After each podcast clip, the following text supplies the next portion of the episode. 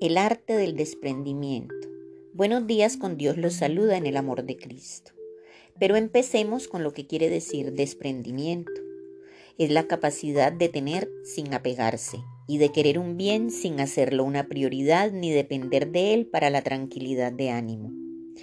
En esencia, por este valor que nace de la virtud, se puede disfrutar de todo con moderación. Buscamos la felicidad en los bienes externos, en las riquezas. El consumismo es la forma actual. Pero el consumidor nunca estará satisfecho, es insaciable, por tanto no es feliz, pues la verdadera felicidad consiste en el desprendimiento. Debemos aprender a aprovechar el tiempo y no querer recortar nuestro tiempo con Dios, pues es el único que nos va a salvar cuando lo busquemos. Nos apresuramos a salir de su presencia cuando es Él y solo Él el que permite que vivamos y respiremos. No somos capaces de desprendernos ni siquiera de un poco de tiempo para entregárselo a Dios, algo de calidad, cuando Él siempre está dispuesto a cuidar de nosotros y de nuestras familias.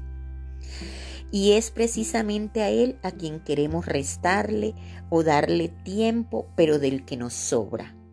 Le dedicamos dos horas a una película, tres horas a visitar amigos, dos horas a salir de compras, cinco o seis horas a ir de paseo. Y no nos cansamos, no nos duele nada, no nos molesta nada. Pero cuando Dios quiere hablarnos, nos hacemos los sordos.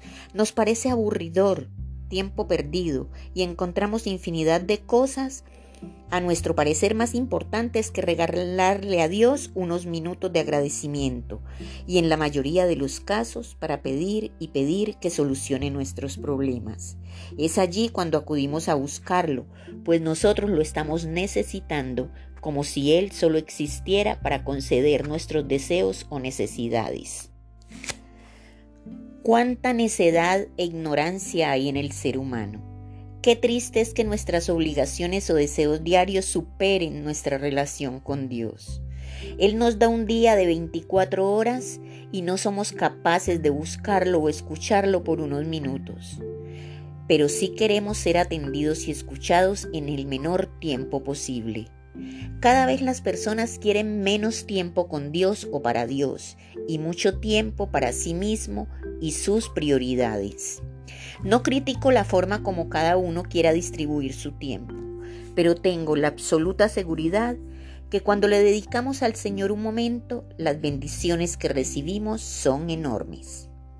No hay nada que mueva más la mano de Dios que un corazón agradecido. No olvidemos que el desprendimiento de nuestras necesidades y ansiedades y el entregarla en manos del Señor es una copa que debe beberse para sanar algo en la vida. Deuteronomios 15:10 nos dice, no serás de mezquino corazón y te bendecirá Jehová en todos tus hechos y en todo lo que emprendas. Y mucho menos mezquinos con el Dios de la vida que todo lo da en todo momento. Que el Espíritu Santo abra las mentes y los corazones de todos nosotros, nos dé el entendimiento de su palabra.